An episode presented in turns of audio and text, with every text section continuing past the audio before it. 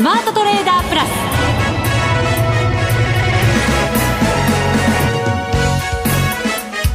ス。全国のリスナーの皆さんこんにちは。内田まさです。ここからはザ・スマートトレーダープラスをお送りしていきます。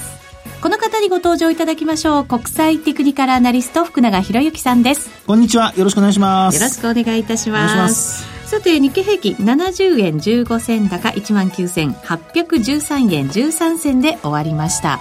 じわりじわりとまあ高値に近づいているような感じもありますが。そうですね、はい、本当にあのまあ本当にじまあ日々の値動きっていうことでじわじわって上がってるって感じですかね。はい。でまあ一日だけを見ると毎日あのまあ上昇幅大きくなる場面あるんですけど なかなかちょっと伸びきれないというかですね確かに高値安値を前場でつけて、5場はそのレンジの中で動くとか、はい、なんかそういうのが多いような気もしますね今日含めて。ねそうですよね、うん、まあ、ただその今日はあのマイナスからのスタートでそこから結構持ち直して、えー、終えているという状況ですからね、はい。まあ、ですのでもう本当にそういう意味ではあの先ほどの内田さんの話のようにじわじわこう上げてきてるっていうね2万円に近づいてきてるっていう流れはこれ特にあの週末にかけての流れなので、この辺りは、あのー、まあ、東京マーケットに関して言うと、えー、追い風というかいい流れですよね。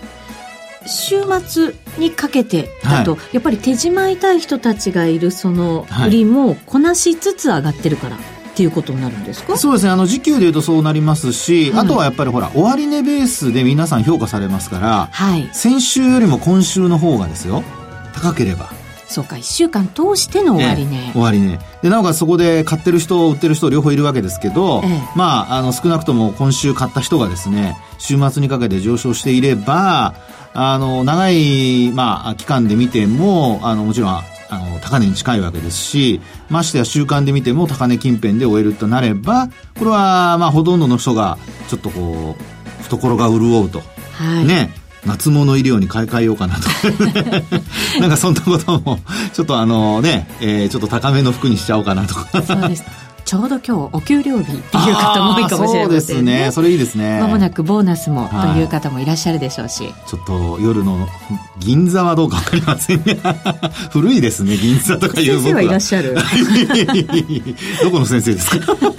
この狭いスタジオの中にたった二人しかいませんけどね。いやいやいやいや、そんな先生いるんですかね？行かないそうです。はい。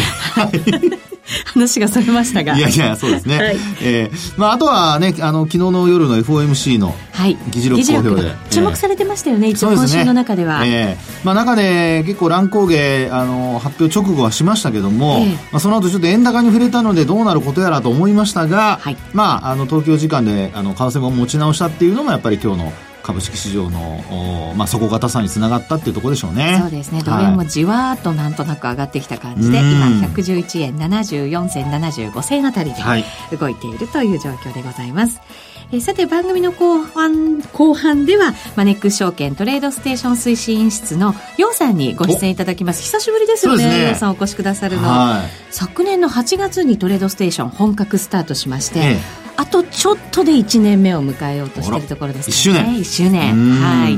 どんなふうにまたね変わってきているのか、ね、そのあたりも伺っていきたいと思います、ね、どうぞお楽しみに、はい、それでは番組進めていきましょう。この番組を盛り上げていただくのはリスナーの皆様です。プラスになるトレーダーになるために必要なテクニック心構えなどを今日も身につけましょう。どうぞ最後まで番組にお付き合いください。この番組はマネックス証券の提供でお送りしますスマートトレーダー計画。よーいドン。さあ、それではまずはマーケットのコーナー、福永さんにお話伺ってい。きましょう。はいえー、日経平均先ほどもお伝えしましたが、19,813円13銭で終わっています。そうですね。はい。あのー、まあ、日経平均株価の方は、まあ、ちょっと一部繰り返しになりますけども、先ほど話がありましたように、まあ、じわじわと、こう、ちょっと切り上がってくるような状況ですよね。はい。で、あと、まあ、為替が、あの、昨日の夜に一旦112円台に乗せる場面があってですね。はい。まあ、そうしたところから、まあ、111円の40銭前後まで、えー、一旦下落したんですが、まあ、そうした中でも日経平均が上がっている、上昇して終えているってことを考えますと、まあ、あの、最近よく言われ始めてますけど、ドルベースでの日経平均株価の上昇が続いているというですね。はい。まあ、そういう状況が一つ考えられるわけですね。うんで、まあ、ドルベースでの上昇が続いていて、で、日経平均の現物、まあ、円ベースでの日経平均株価も上昇してきているということになりますと、これは本当にあの、まあ、為替面で見ても、うん、あるいは、その、円ベースで、まあ、見て、あるいは日本国内で見ても、あるいは海外から見ても、まあ、両方とも株価は、まあ、順調に上がってるっていう、上昇してきているってことになりますので。いいサイクルですよね。そうですよね。ですから、そのあたりは、あの、少し、えー、こう2万円の手前までもあと200円切りましたからね。はい。えー、ですので、今月中に乗せるかもという、そういう期待はまだちょっと持ってもいいのかなというふうに思ってはいるんですけども。やっぱりそれもなんかこう、月単位の終値とかが重要になったりするんですか？そうです。その通りです。はい。笑っちゃいけませんね、ここでね。はい、ねそれからあと、これまでもあの、私はあの EPS、日経平均株価の EPS ですね。はい。これあの、ちょっと低下するんじゃないかというふうに思ってたんですが。上がってきてますよね。いや、もうその通りですね。もう本当にあの、私の見立てはもう全く外れてたんですけども、えー、今1399円まで来てますからね。よくここまでね、上がってきましたね。ね本当そうですよね。で、まあ、商社だとか、そういったところが、あの、牽引役になってたりだとか、まあ、特にあの、前期悪かったですからね。うん、で、あとは、食品だとかも、こう、まあ、業績の増益率で見ると、比較的高い数値になってたりしてますので、あの、自動車だとかがちょっと伸び悩んでいるんですが、まあ、そのあたりが、やはり、あの、業績面で、まあ、特にトヨタですよね。このあたりが少し、あの、回復基調になってくるかどうかっていうのが、あの、これから、あの、進捗ですね。やっぱり業績の進捗を見る上で一番重要なポイントになってくると。うん、もしそのあたり、ちょっと不安要素になっているセクターが、あの、多少なりともプラス圏を維持するというかですね、増益、あるいは上振れというね、特にあのトヨタ現役ですから、はい、まあ、そういうところから上振れっていう話になった時には、これはやっぱり日経金にもあの影響、プラスの影響をあの大きく与えることになると思いますので、まあ、そういうところでセンチメントの回復につながるかどうかね。うん、で、あとは、あの、今は PR14 倍の前半ですけども、はいまあ少し PR が高くなっても、あの、買っても大丈夫っていう流れになってくるかどうかですよね。そうですね。えー、自動車のあたりはね、やっぱりアメリカでの販売がここからどうなっていくのか、はい、また為替、はい、このあたりの推移がね、やっぱり気になるところではありますが。そうですよね。ですから、まあ今の為替水準で、あの、まあ、推移している限りはですね、基本的にそのマイナス要素っていうのはそれほどあの意識する必要ないと思いますのでね、自動車でも。はいですから、あとは、あの、時間がこう経過していく中で、ちょっと、あの、街という街の姿勢になるかもしれませんけど、えー、実際に、あの、進捗状況をちゃんと確認をして、で、あの、まあ、第一四半期が終わったところで最低でも25%の進捗率。であとは、あの、中間期が終わったところで50%の進捗率と。まあ、そういう、その、まあ、ピリオドっていうんでしょうかね。うん、その時期時期に、あの、きちんと、あの、達成していれば、これは通期の達成の確実も上がりますしね。で、あと、あの、その中で上振れ余地が出てくれば、それこそ、あの、株価の上昇につながっていくっていう形になると思いますから、はい。まあ、そのあたりが、やっぱり、あの、えー、自動車だとか、要は為替に影響を受けやすいセクターは、まあ、注意が必要な点と。で、一方で他のセクターに関しては、あの、比較的こう、しっかりしてますので、うんまあそういう意味では特にあの、意外と内需が、内需、まあ食品だとかを内需っていうふうにもう、あの、今ですとまあ言ってもいいとは思うんですが、ただ輸出がね、最近増えてますからね。そうですね。グローバルにね、えー、ビジネス展開してますよね。そうですね。はい。ですからまあそのあたりが、あの今のところこう伸びてきているっていう部分がありますので、ええー、まあ、業績全体を引っ張るその商社に加えて、他のセクターなんかも、まあ、特にこう、地味なと言われていた内需なんかが頑張っているようであれば、はい、まあ、日経平均株価の上昇期待っていうのが、これから時間が経つに従って、まあ、あの、高まってくる可能性は、えー、今のところ残っているという形だと思いますけどね。うん、このところなんか悪いニュースばかりに反応してしまった相場っていう感じもしますけれども、はい、足元そういう状況で決して悪くないんだよっていうことであれば、はい、やっぱりこうそういうセンチメントみたいなものも変わってきたりしないですかね、どうなんでしょうか？ね、本当に変わりませんね。変わらないんだ。国内投資家は。まあ、国内、海外もかもしれませんけどね。はい、やっぱり何と言っても、イギリスのね、ああいった、あの、コンサート会場での事故だとか、事故っていうか、まあ、事件だとかですね。すねえーはいそれに加えて、やはり、あの、ちょっとアジアの他の地域でもね、あの、直近でまた爆発が起こったりだとか、はい。なので、こう、まあ、本当にあの、センチメントっていう、まあ、もろ手を挙げて万歳って言って喜んでわーっと行くっていう状況にはこうなれないので、はい、ただ逆に言うとそういう時間が長ければ長いほど、これはあの、過去の経験則ですけど、上昇し始める、あるいはこう、一気にこう、加速するっていうね。はい。そういうことも、あの、起こりうるんですよ。ある意味、エネルギーがこう、貯められているような状態がしばらく続いていいこと言いますね。なんかお金貯めてます？なんでそこに行くんですか？いやいや、エネルギーイコールお金かなと思って。どうしたんですか？その発想はどうかと思いますよ。そう、そうでしたね。失礼しました。はい。あの、いや、マーケットはね、大体あのエネルギー貯めてるっていうと、はい、あの、キャッシュフローを高めてるっていう状況をよく言うので、うん、はい。まあ、それでちょっとお金にね。すいません。私の発想が貧困でしたね。いいんですよ。あの、二人でね、面と向かって お金貯めてますって言われたら、なんだろうって思いますもんね。そうですよ。はい、狙われてるかなと思うじゃないですか。狙いませんよ。そうですよね。はい、まあ、ごめんなさい。話を元に戻してですね。はい、えー、まあ、そういうふうにキャッシュフローを高めている個人の方が仮にいるとすると、あるいは外国人投資家も、あの、今日おそらく投資部門別の売買動向がそろそろ出てるかとは思うんですけど、はい、ちょっと手元にはまだ入ってないんですけどね。これがもし、あの、まあ、売り越しなんていうことに仮になっていたとすればですよ。そうすると、また、あの、キャッシュをね、あの、キャッシュポジション高めてるっていうことにもなりかねませんので、はい。まあ、そうなるとまたまた、キャッシュポジション高めてるにもかかわらず株価はじわじわ上がってるとなれば、これは、あの、一つ、また、買い余力がまた増えるっていうことにつながりますからね。はい。一方で、まあ、逆に、こう、不安要素というか、そのあたりがやっぱりこう、なんでしょうね、あの、拡大してくるようなことに、広がってくるようなことになると、やっぱりマーケットを萎縮しちゃって、で、またもたもたっていうですね、そんな状況になってしまうと。ですから、今の状況って本当にあの、個別株で見るとですね、えー、まあ、日経平均株価に、採用銘柄なんかで見ると、一部上がってる銘柄は結構しっかりしてるんですね。ソフトバンクだとか。はい。えー、ですから、あの、やはり今の指数が動かないときには個別株を、あの、見てというですね、森を見て木を見てってよく言いますけども、まあ今はまず本当に木の戦略えー、企業を見て投資をするっていう、そういう、えー、タイミングなのかなってところですよね。うん、確かにいい材料、出た銘柄はね、しっかりした動き保ってますからね。はい、そうなんですね。はい。で、あともう一つ、今度、為替なんですけど、はい。あの、先ほどもお話しましたように、まあ、今日の未明3時頃ですね、私、たまたまその3時の時間起きてましてですね。へ ええ。待ってたんじゃなくて。あの、原稿をちょっと書いてたもんで、それで遅くなっちゃって。ね、ええ。それで、あの、見てたんですけど、まあ、発表されてからもうすぐに一旦円、やえー、安方向、円安ですね。円安、はい。はい、円安方向に、要はドルが上昇して、はい、でその後、まあ、売られる展開になったっていうところですよね。はい、先ほども言ったように、あの、一時112円台をつけてっていうのがその時間帯、そうですね。ですよね。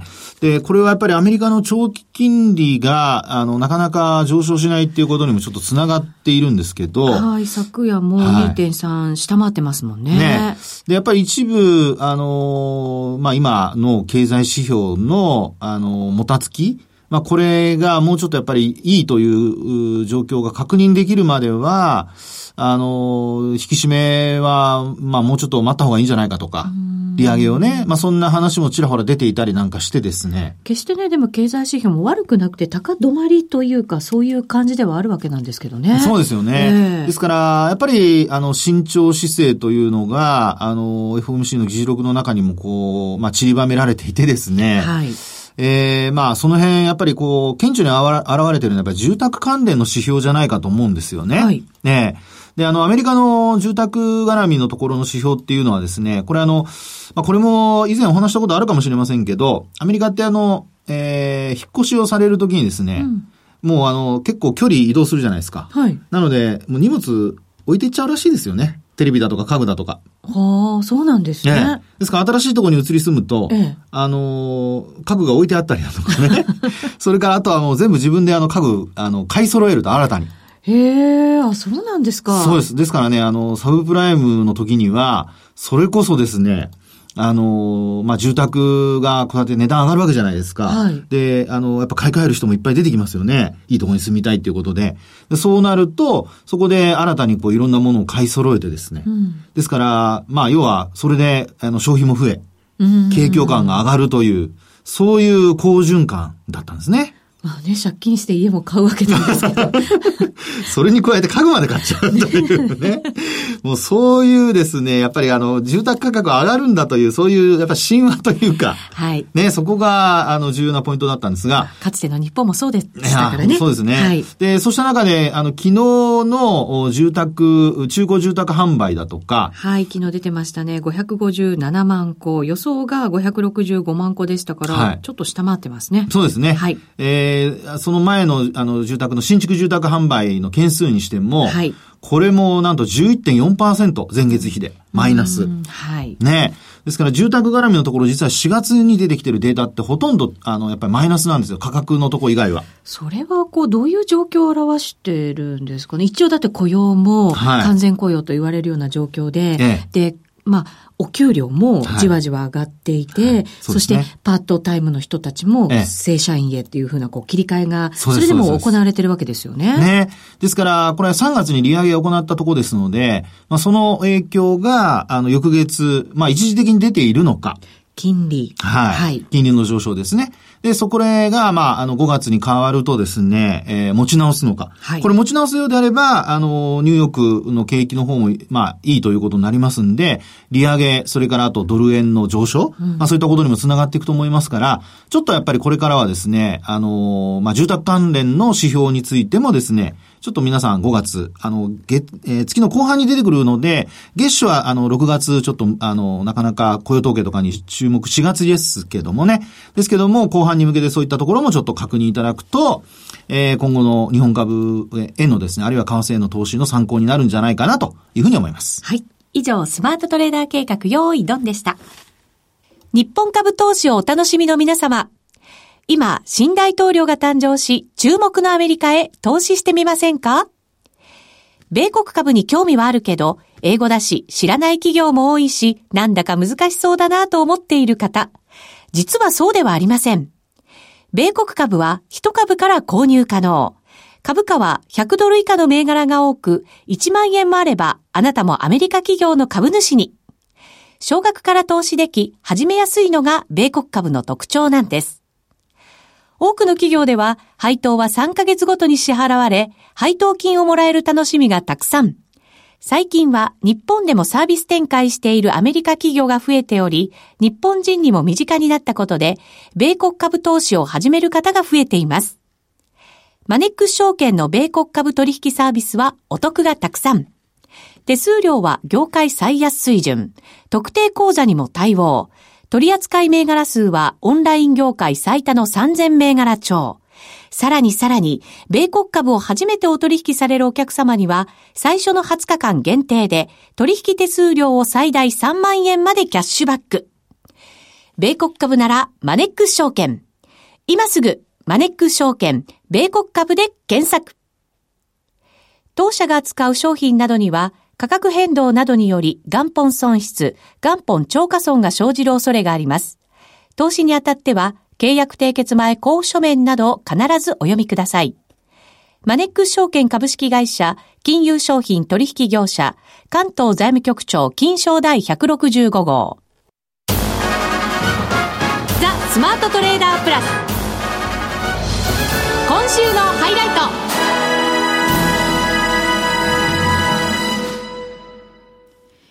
さあ、それではご紹介しましょう。マネックス証券トレードステーション推進室の楊千恵子さんです。こんにちは。こんにちは。よろしくお願いします。よろしくお願いいたします。よろしくお願いします。久しぶりですね。久しぶりです。ね昨年だからトレードステーションが本格スタートして、はい、しばらくね、毎週のようにお話伺っていましたが。ねそれで皆さんも助かったんじゃないかなと思いますけどね。そうですよね。どうですか？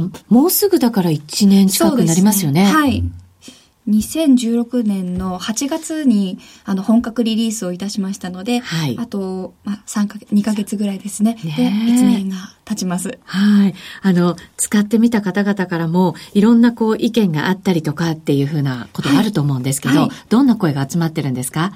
そうですね。やはり、あの、比較的多いのは、他のツールに比べると、まあ、体感で、やはり注文と約定が倍ぐらい早いんじゃないかというような声が、はい、あの、多かったりとか、うん、あの、使えば使うほど、あの、すごいツールだなという、あの、嬉しいご意見をいただいています。はい。どうですか？講座なんかも増えてきましたか？そうですね。はい。おかげさまで、少しずつですが、あの、講座の数、件数も増えてきています。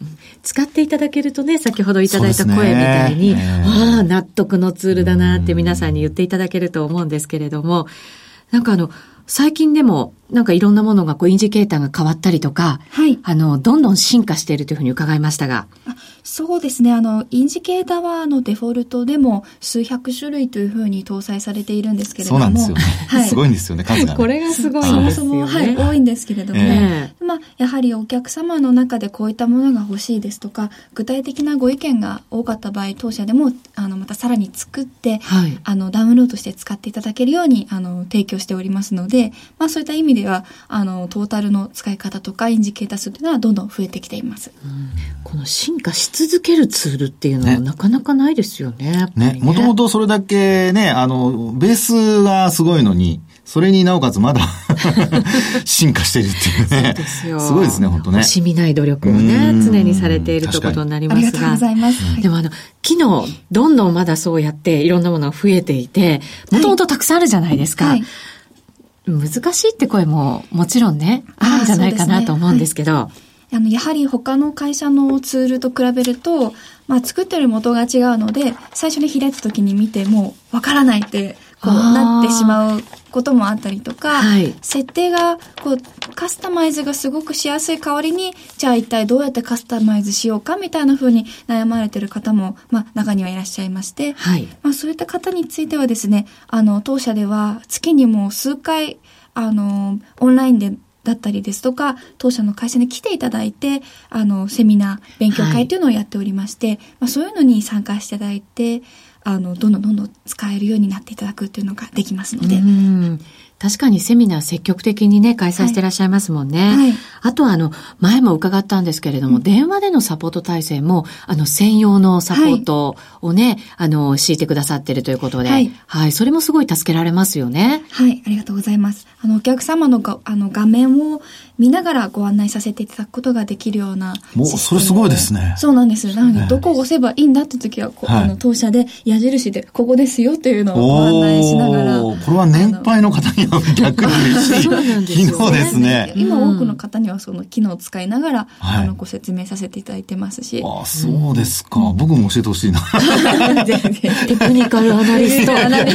テクニカルはいいんですけどね。使い方ですとか。やっぱりそうですよね。私なんかもね、他のなんかサポートを受けるときって、その状況をどうやって説明していいかっていうのがね、うまく言えないって。だとね、それがあるんですよね。ありますもんね。こう電話だとやっぱりちょっと難しいって方もいるじゃないですか。はい。そういう方にはなんか LINE があるとか。はい、そうなんです。あの、LINE アットのアカウントを、あの、取得いたしまして、あの、皆さん LINE、あの、持ってらっしゃいますよね。はい。はい、あれであの、友達検索で、アットマークトレードステーションって検索すると、はい、あの当社の公式のアカウントが出まして、はい、まあ、そちらにはあの質問していただければあの画面をつけキャプチャーをつけたりとか、そういうふうにあの質問に回答させていただくこともできますので。おなるほど。すごいですね。はい、ちょっとなんかね、道歩いてる時にあれどうだったっけとか思いまして、それで LINE で送っといて帰ってみるとかね。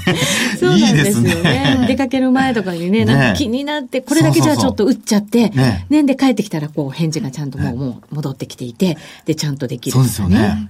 そういうことができるわけですよ。気になって気になってしょうがない時いいですね。あの、人が、あの、まあ、実際に書いて、返事させていただいているので、リアルタイムですぐにパッというわけではないんですけれども、まあ、電話と比べると、待ち時間が少なくて、済んだりとか、あの、気にせず他のことできたりっていうのがあるので。記録にも残りますし、いいですよね。そうなんですよ。確かにそうですね。電話で聞くとほら、すぐ忘れちゃう人。はいって言っちゃダメですよ。徐々に忘れっぽくなってきますから、ね。そうそうそうはい。そういうのをね、うまく活用していただいて、ね、使いこなしていただければなと思うんですが、えっと、そんなトレードステーション、さらにお得な情報があるとかと。お得な？そうなんです。お得に弱いですね。長さん相変わらず。本当に弱いんですよ。すいません。はい。教えてください。はい。つい直近なんですけれども、今週の月曜日から5月22日からですね、はい、トレードステーションの手数料体系というのが大きく変わりまして、はい、まずあの、どなたでも口座開設が、あの、完了した後は、最大3ヶ月間手数料が無料になります。はい、今までは、だから口座開設した時じゃなくて、こう、キャンペーンをやってないと、その手数料って安くならなかったりとか、はい、無料にならなかったりとかだったんですけど、はい、口座作ったら、もう問答無用で。そう、自動的に、はい。翌、翌月末まで無料というふうになりますので、はいあの、月のまあ最初の方に解説すると、よりお得になるというような体験になります。使いこなすまでにね、時間もちょっとかかりますからね、その間に無料にしてもらえたら、チャレンジできますしね。いいですね。お申し込みはこちらってクリックしなくていいんですね。そうなんです。それはすごくいいです。忘れたっていうのがありますからね。本当そうですよね。すいません、お得ばっかりで、どうぞ聞いてください。はい。しかもさらにですね、あの、手数料無料のプログラムが終わった後でも、あの、今、1日定額手数料のプランを3つご用意しているんですけれども、はい、例えば1日10万円ごとに、あ、10万円ぐらいお取引する場合はですね、うん、10万円ごとに50円の手数料でお取引いただけるようになるんです。あら。これまたお安いですね。ねそうなんです。大丈夫ですか？あの、当社的にはあの厳しいんですけれども。これでかなりあの、少額取引ですとか、あの、まあ、まだあの本格的に取引できないかなっていう方でも、かなりつや、使いやすくなるので。初心者の方にはいいですね。そうですね、気軽にね、スタートできるってやっぱりすごく大事ですよね。あの、慣れてる方でも、やっぱり手数料安い中で、ちょっと試しに使ってみるっていうのはね、すごく魅力的ですよね。本当そうですね。約定ごとではなく、1日の合計金額に対して50円ですので、ぜひ、この機会に始めていただけると嬉しいです。はい。はい、ぜひぜひお願いします。そしてプレゼントキャンペーンもされているということですが、何をいただけるんですか？はい。